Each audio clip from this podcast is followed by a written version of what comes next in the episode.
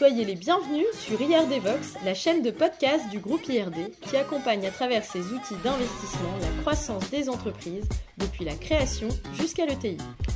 Tous les mois, nous avons à cœur de vous faire découvrir autrement un entrepreneur de la communauté IRD Connect. Son parcours, son entreprise, ses projets, mais aussi ses passions. Dirigeants, dirigeants, nous vous donnons la parole. Bonjour Hervé. Bonjour Juliette. Bonjour Stéphane. Bonjour Juliette. Bonjour Hervé. Bonjour Stéphane. Merci Stéphane d'avoir accepté d'être notre tout premier dirigeant interviewé sur IRD Vox. Avec plaisir. Et pour commencer, pourrais-tu te présenter? Alors, Stéphane Kirstetter, 56 ans, marié, trois enfants, un chat, et j'ai le plaisir de diriger la société Mallanger Packaging. Alors, Stéphane, question. Comment es-tu devenu chef d'entreprise? C'était un projet que j'avais depuis pas mal de temps et j'ai eu euh, l'occasion, il y a une opportunité qui s'est créée, euh, me donnant la- l'accès au rachat d'une entreprise. Mais c'est un exemple familial. Enfin, c'est venu comment tout petit tout- Tu pensais déjà diriger entreprise euh, D'où ça vient cette histoire? Alors, Euh, raconte-nous tout. C'était vers 17-18 ans, avec un copain, on discutait un peu de, des avenirs qu'on pouvait faire, et puis euh, j'étais effectivement très branché par, euh, par l'entreprise. Je ne savais pas si c'était création, reprise ou autre. Euh, et c'est comme ça qu'on a commencé à, à discuter de ça. Après, nos voix se sont séparées, mais je me suis dit qu'il fallait absolument que je puisse formaliser, donc j'ai commencé à écrire un petit peu le projet pour l'avoir bien en tête. Mais il y a- je reviens sur ma question, je suis un peu hein, insistant.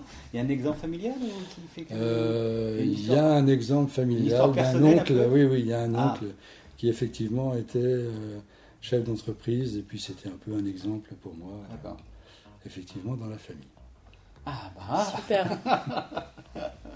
Et alors, raconte-nous tes débuts euh, en tant que dirigeant au sein de Mallanger.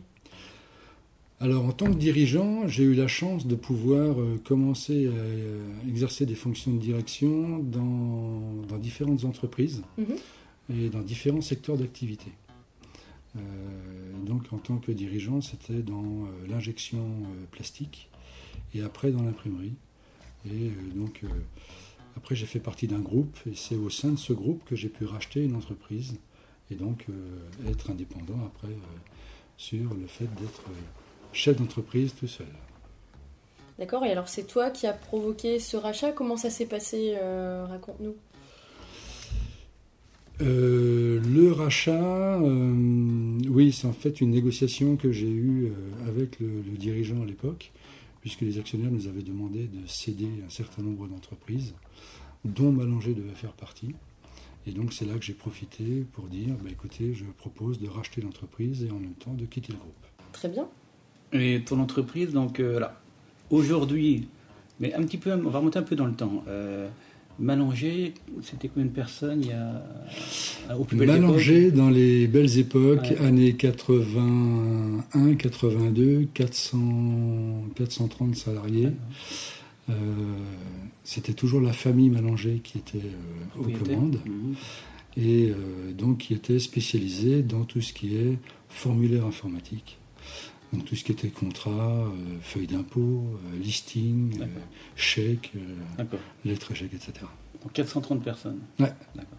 Ça, c'est donc les années 80. Ouais. Aujourd'hui, Mallanger, c'est l'effectif. 25 personnes à peu Donc près. ça, ok, nettement moins. Mhm. Et quelle activité et, et quel client maintenant? Ça a changé. Il y a un pivot, je crois vraiment. Totalement, Ouais. ouais. L'activité, c'est fabrication d'emballage souple D'accord. à destination des industries agroalimentaires et cosmétiques. Mhm. Les clients, c'est des clients comme euh, Tereos, Méo, euh, Laboratoire Fitz, euh, Villemorin, euh, etc. Ouais. Mais avec. enfin, on parle de Mallanger aujourd'hui, pas mal dans la presse, avec une technologie qui était de pointe. quand, on écoute un peu ce qui se dit. Oui, on, on est aujourd'hui, euh, déjà on a utilisé dès l'origine une technologie qui n'était pas habituelle dans l'emballage souple. Oui. Et aujourd'hui, on est devenu un peu plus spécialisé sur vraiment ce qui est en RSE, en économie circulaire, un emballage 100% recyclable. 100% recyclable. Voilà. Et donc on a fait de la R&D depuis 5 ans. Je ne sais pas du tout ce que c'était avant. Euh, et on s'est lancé dans une collaboration avec un laboratoire pour mettre au point des emballages qui soient vraiment 100% cyclables, mmh. basés sur du papier, sur lequel on apporte des qualités de protection pour le produit qui va se trouver à l'intérieur. Alors, exemple de produit sympa. Prenons euh, un exemple euh, d'emballage qui était non recyclable, qui devienne recyclable. Euh, donc c'est un client qui nous a suivis depuis le début, qui s'appelle Nature et Aliments et qui nous a confié sa gamme de, produits qui contenait un emballage qui contenait de l'aluminium. Et aujourd'hui, il n'y a plus d'aluminium et donc ça a permis de remplacer l'aluminium par du papier sur lequel on a dû apporter des qualités fonctionnel, on va dire, de scellage, plus des qualités de protection sur notamment la vapeur d'eau. Ce qui ouvre un marché, j'imagine, très important aujourd'hui. Voilà. Donc il y a plein de. tout ça est fait au sein de l'entreprise. Oui. Euh, oui, on maîtrise tout le process de A à Z. Et alors avec ça, j'imagine qu'il y a des perspectives euh, à l'export ou autres euh, assez importantes. oui, ce qu'il faut, c'est déjà bien répondre aux sollicitations qu'on a actuellement sur des produits secs déjà. Mhm. Et puis effectivement, ça ouvre des voies sur l'export puisque euh, je n'ai pas encore trouvé de produits euh, totalement concurrents sur le marché en Europe. Ce qui fait notre spécificité et la sollicitation avec euh, pas mal d'entreprises et de groupes importants. Il faut le faire savoir. Merci.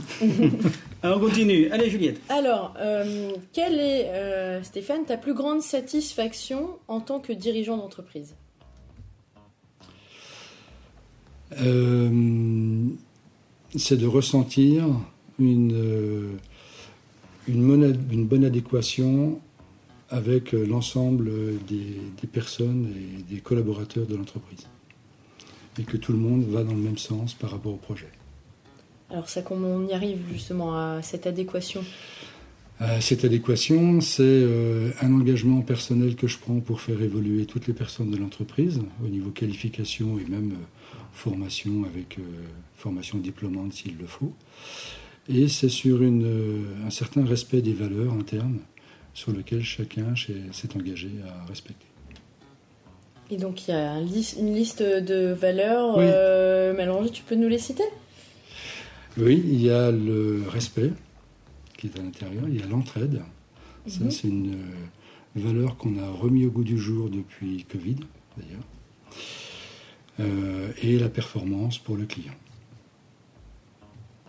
Et vous mesurez ça euh, d'une certaine manière Alors, la performance client, oui, c'est avec les, les insatisfactions qu'on peut avoir en retour, hein, c'est comme ça qu'on le voit, par rapport au total des livraisons que l'on réalise. L'entraide, c'est quelque chose qui se vit à peu près au quotidien. Quand on voit que quelqu'un est un petit peu euh, en peine, on voit s'il y a un certain nombre de personnes qui vont l'aider, que ce soit dans l'atelier ou en dehors. Et le respect, c'est effectivement, ça fait partie même de l'entretien individuel que l'on fait chaque année, où on voit si la personne a bien respecté déjà ses engagements, quand elle prend un engagement auprès de quelqu'un qui le respecte, et aussi au niveau de, euh, du savoir-vivre en mmh. communauté. Très bien. Alors, euh, après cette satisfaction, euh, ton plus grand regret ou, même ton, ton échec Ah bah des échecs, il y en a, il y en a quelques-uns. Alors bon, commençons par les échecs. Alors, celui qui t'a le plus marqué, alors Stéphane bah, Non, quand tu parles de regret, mon plus grand regret, c'est que par rapport à ce que je m'étais fixé, euh, j'en suis assez loin. Bon. Ah. Donc j'ai une marge de progression bah, bien, qui, qui, serait encore très importante. Après, les échecs... Euh, il y en a eu pas mal peut-être Ouais, il, y en a, pas mal sur, euh, sur toute la R&D qu'on peut faire. On, est content une journée, le lendemain, ça se passe pas bien. Après, ça se rétablit et on fait un peu de un, échec qui t'a vraiment marqué, euh. alors pas, pas, pas, le petit échec, je veux dire, mais un client, je sais pas moi, un recrutement qui a essayé. Un, un, un, patron, ah bah, export, recrutement, un patron euh, export, par exemple. un recrutement, tu le sais, ça m'est déjà arrivé de me planter. Hein, T'es pas le seul. Entre euh, ce qu'on se fait comme idée à l'origine et puis après sur le résultat euh, constaté, c'est pas tout à fait d'équerre. sinon, les, les, échecs qui, qui, me cuisent le plus, c'est quand Et ça m'est arrivé il y a pas si longtemps que ça. Il y avait un produit qu'on a mis au point pour un client. Euh, et il y a une, dans le process de production, il y a un élément qui n'a pas été vérifié. Et quand c'est arrivé chez le client, il m'a demandé si je ne m'étais pas foutu de lui, parce qu'effectivement, ça n'allait pas du tout sur la machine. Heureusement, on a pu rétablir le coup euh, en, en, 15 jours euh, derrière.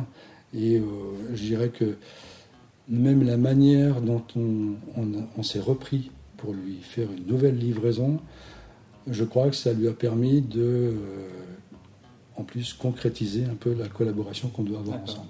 Il a bien apprécié la manière dont on avait réagi face à, ce, à cette difficulté au niveau qualité. Donc, comme quoi, d'un échec, on peut marquer des points au bout du compte. ça, ça vient un succès ensuite. Bon.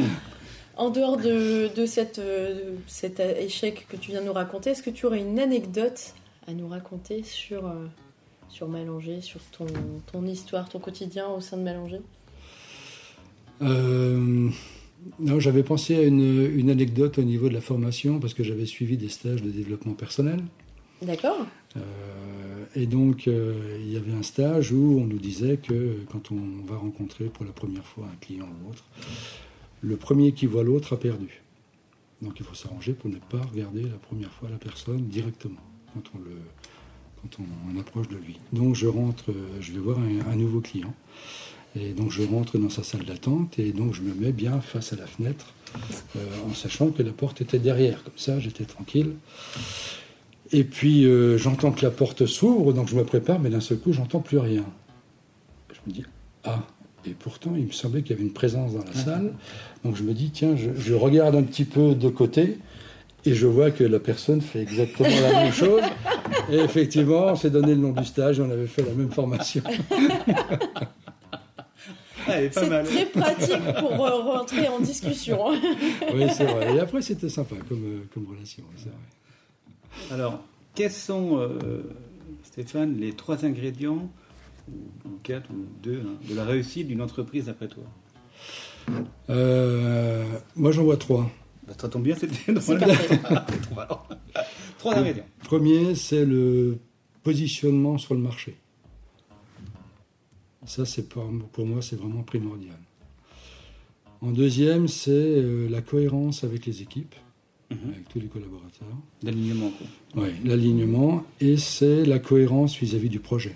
On ne peut pas avoir de dichotomie entre les trois et notamment entre les deux, c'est-à-dire entre les équipes et le projet. Mhm. Si ce n'est pas totalement partagé, mhm. je pense qu'on peut aboutir à rien. D'accord. En tout cas, avec un échec, il a sera.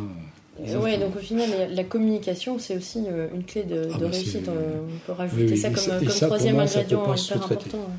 Et ça pour toi Ça ne peut pas sous-traiter. Je veux dire, vu, la, notre taille, euh, c'est pas quelqu'un qui va s'occuper des RH. Mhm. C'est tous les matins. Euh, que l'on crée l'ambiance et que qu'on a ce retour de, de cohérence. Pour toi en tant que dirigeant, oui. Et, à ce sujet, donc pour cette communication, est-ce qu'il y a des rituels euh, dans l'entreprise, des réunions euh, tous ensemble, euh, oui, il y a... quand il fait beau comme là Oui, bah, d'ailleurs, il y a un rituel qui, qui, se, qui va se réaliser malgré tout vendredi, en plus avec un départ en retraite. Et donc ce rituel qui avant avait lieu tous les trois ans, maintenant c'est tous les ans, sur lequel j'échange sur euh, l'évolution et le compte de résultat de l'entreprise et sur les projets d'évolution et que chacun puisse euh, venir, euh, j'y ramener son grain de sel. et en même temps, là en plus, il y a d'autres collaborateurs qui vont venir avec des points précis qui veulent exposer à l'ensemble de l'équipe pour les mois ou en tout cas l'année à venir. C'est toute une journée qui, est Non, non, non. C'est un, déjeuner, ça va durer, euh, je dirais, 3 heures, entre 3 et 4 heures. Tous ensemble. Et c'est livre ouvert dire, il y a, Tu parles du chiffre d'affaires, du résultat de l'entreprise, ou c'est à moitié ouvert? Comment ça se Alors, euh, non, non, c'est assez, assez, ouvert, mais surtout, ce qu'il faut, c'est trouver des, des, des, chiffres ou des angles qui vont intéresser les gens. Parce que si on est vraiment sur le détail du compte de résultat, je veux dire, ça ne parle pas. Euh, donc il faut savoir le transcrire euh, d'une autre manière. Et à ce moment-là aussi, on le fait par histogramme. Et, effectivement, mais là-dessus, j'ai pas de, j'ai pas d'équivoque parce que par exemple, il n'y a pas de distribution de dividendes s'il n'y a pas une, une, prime d'intéressement ou autre pour les salariés. Et donc, forcément, le compte de résultat, ils le maîtrisent aussi, hein, d'une certaine mhm. manière. Enfin, ils ont appris année après année à maîtriser les différents euh, seuils principaux, euh, comment, objectifs principaux. Mhm. et, et, tu sens une marque de leur part d'intérêt enfin, Au fil des années euh, Oui, ils ont besoin de savoir, surtout quand ça, quand ça peut tanguer, comme ça, ça s'est produit avec Covid. Là, ils ont besoin effectivement d'être d'être assurés, de se mhm. dire, ouf, comment les choses évoluent. Donc là, on était allé jusqu'à je donnais mais pas toutes les semaines, mais j'ai donné quand même des indicateurs de trésorerie. Régulièrement. En, pourcentage, euh, en pourcentage, hein, pour dire, par rapport à notre trésorerie habituelle, on est à 100, 100, 100 X. Comme ça, ça les rassurait et voilà, vis-à-vis de l'avenir et aussi le niveau de, de commande. Donc on a pas mal échangé sur des ratios et c'était un peu plus présent. Euh, mhm. Je dirais tous les 15 jours, on faisait un point sur, euh, sur l'évolution des clients et tout Il y a un effet Covid qui, est, qui, passé oui, par là. Oui, et qui était bénéfique là-dessus, justement, sur les échanges. Et ça a vraiment permis de, de fédérer encore un peu plus. Et c'est pour ça que la valeur entraide est sortie à un moment, mhm. parce qu'on m'a dit, on a quand même besoin de s'entraider entre tous pour euh, réussir. oui, pense, pendant, pendant cette période de crise, il y a aussi des deux comportements, ceux qui sont qui, qui, qui, rament plus et qui, qui tirent, et, et, inversement, ça peut aussi. Euh, on voit sur qui on peut compter et sur qui on ne peut pas compter. Et tu l'as vu? Oui, parce qu'il y en a deux sur qui on n'a pas pu compter. D'accord. Il y en a un qui est déjà parti, le deuxième, il part dans trois semaines. Donc voilà, ça c'est hmm. aussi euh, l'effet Covid aussi. C'est clair. Mais du coup, pour euh, ceux qui restent, j'imagine qu'ils sont encore plus motivés. Et par exemple, ces rituels de communication plus régulière, euh, c'est maintenu? Est-ce qu'il y a des ah choses nouvelles et des, innovations, des choses positives qui sont sorties euh, suite à ça? Déjà, par rapport aux personnes sur qui on pouvait compter et pas compter, ça a été un effet de groupe. On a senti qu'il y avait pratiquement un phénomène de rejet des personnes qui n'avaient pas voulu jouer le jeu. Mmh. Euh, et après, effectivement, on a modifié nos, manières de, gérer, je vais dire, le planning. Et aujourd'hui, ça nous est plutôt bénéfique parce qu'on a vu un gain de productivité quand même à.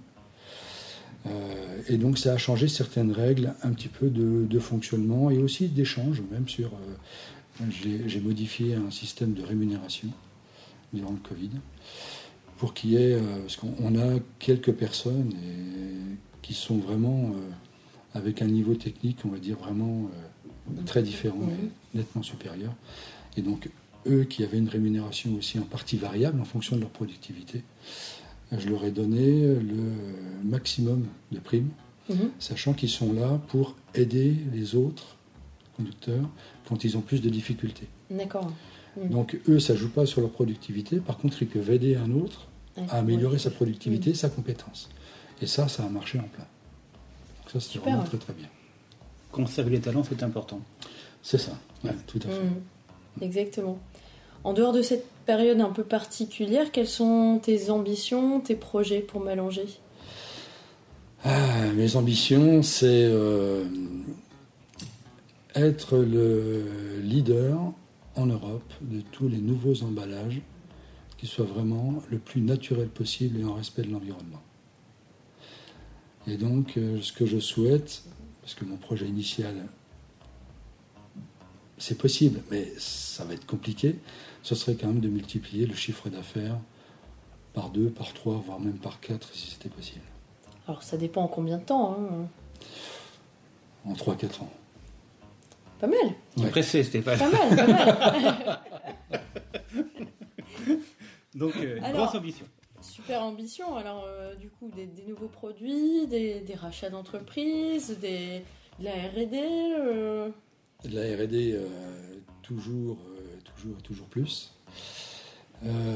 rachat d'entreprise obligatoirement, parce que mhm. c'est impossible de pouvoir faire une croissance interne avec une évolution comme ça.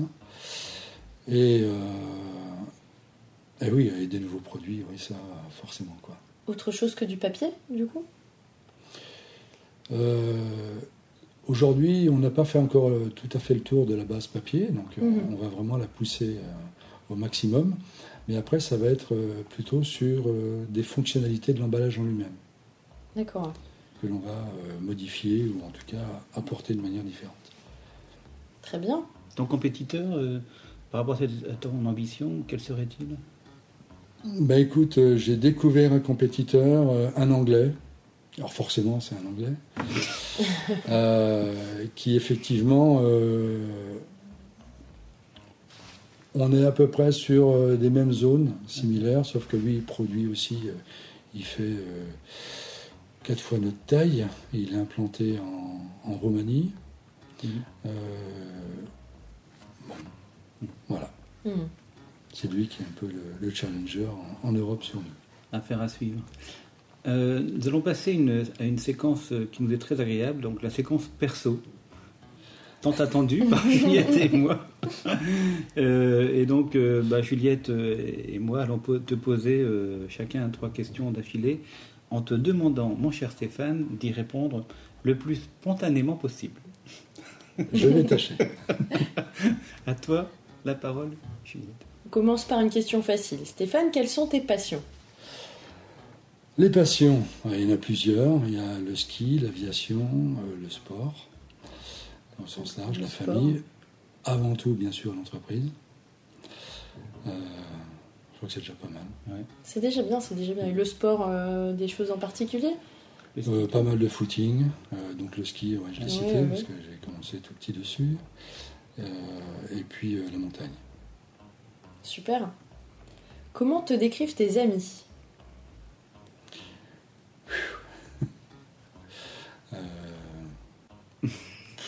Quelquefois un peu fanjo.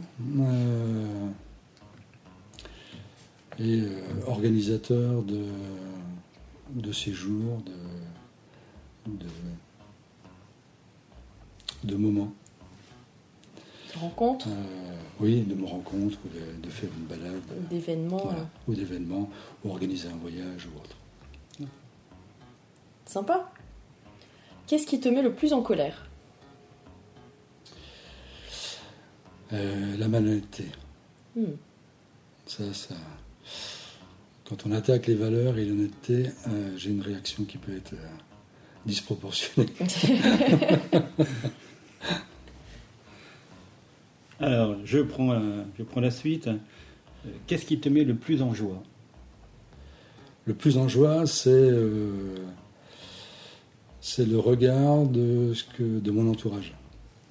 Quand je vois le regard euh, joyeux ou euh, clair et pétillant autour de moi et que je peux participer à, cet éclat, ça, ça, ça me met vraiment en joie. Si tu avais un rêve à réaliser, Stéphane, euh, bah, déjà, le rêve, c'est celui de l'entreprise, hein, avec son développement. Avec une belle ambition. là, c'est quand même pas mal.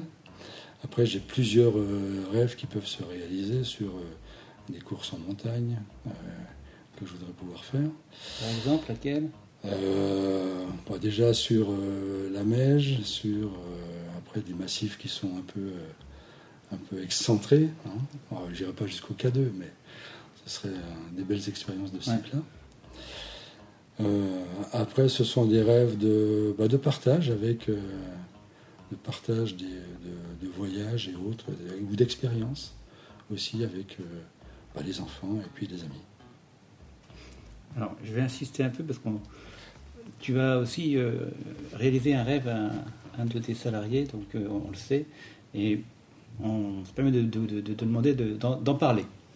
Raconte-nous ton histoire, si tu veux bien, Stéphane. Wow.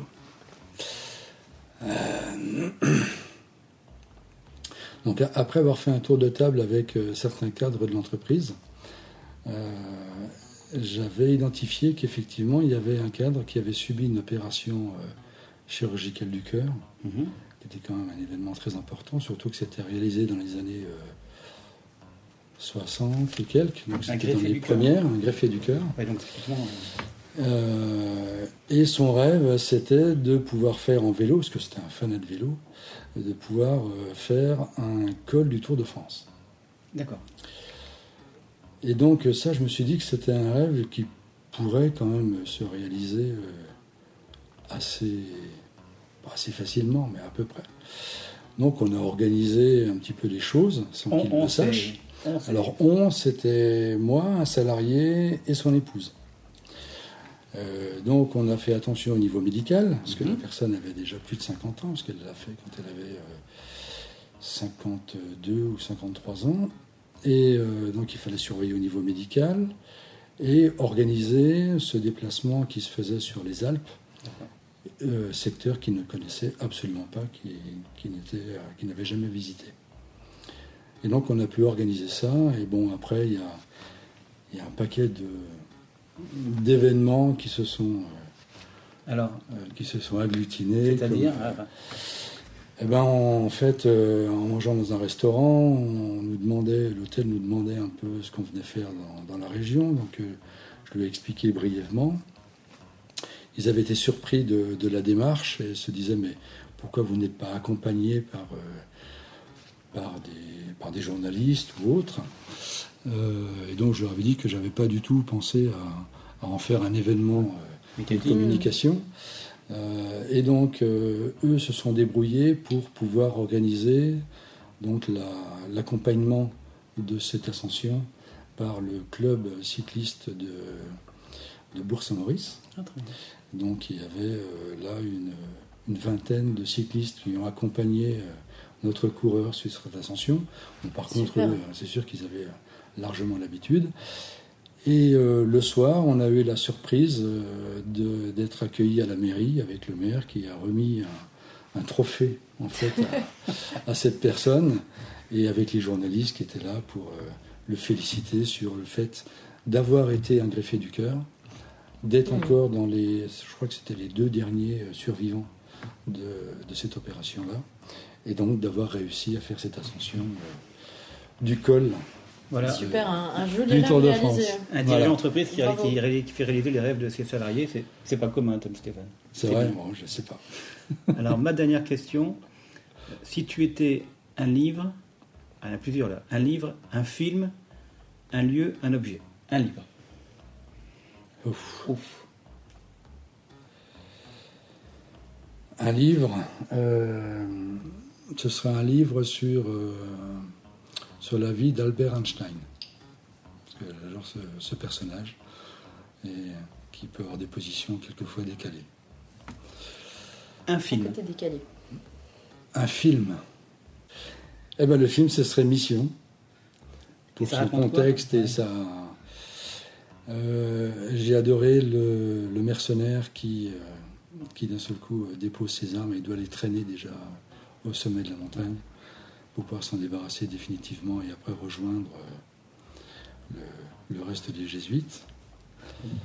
Avec un, site naturel, avec un site naturel qui, est magnifique, qui est Guachou. Un lieu? Un lieu, euh, ouais, mais Val Très bien. Et un objet des skis peut-être, non? Par exemple. Par exemple. Des skis. Des skis. C'est cohérent, tout va bien. Pour conclure, Stéphane, est-ce que tu aurais une question à poser à nos prochaines invités pour le podcast du mois prochain, qui sont les dirigeantes de la société Maison Demeure? Oui, j'aurais même deux questions. Très bien. J'ai vu que c'était un projet qui était né à Berlin. Mhm. Donc, qu'est-ce qui fait que euh, de Berlin, l'idée se développe sur euh, la région et notamment Roubaix? Euh, La deuxième question, c'est vu le procédé d'impression utilisé pour imprimer sur du cuir, euh, je suis quand même très surpris. Et qu'est-ce qui a, poussé euh, les fondatrices ou la fondatrice à aller sur cette technologie? Comment elle est arrivée à se dire qu'il fallait investir dans cette technologie pour aboutir au service qu'elle faisait? Très bien. Eh bien, réponse dans un mois pour la prochaine interview. Merci beaucoup Stéphane. Eh bien, merci. Merci Stéphane. Et, à, très bientôt sur IRD Vox.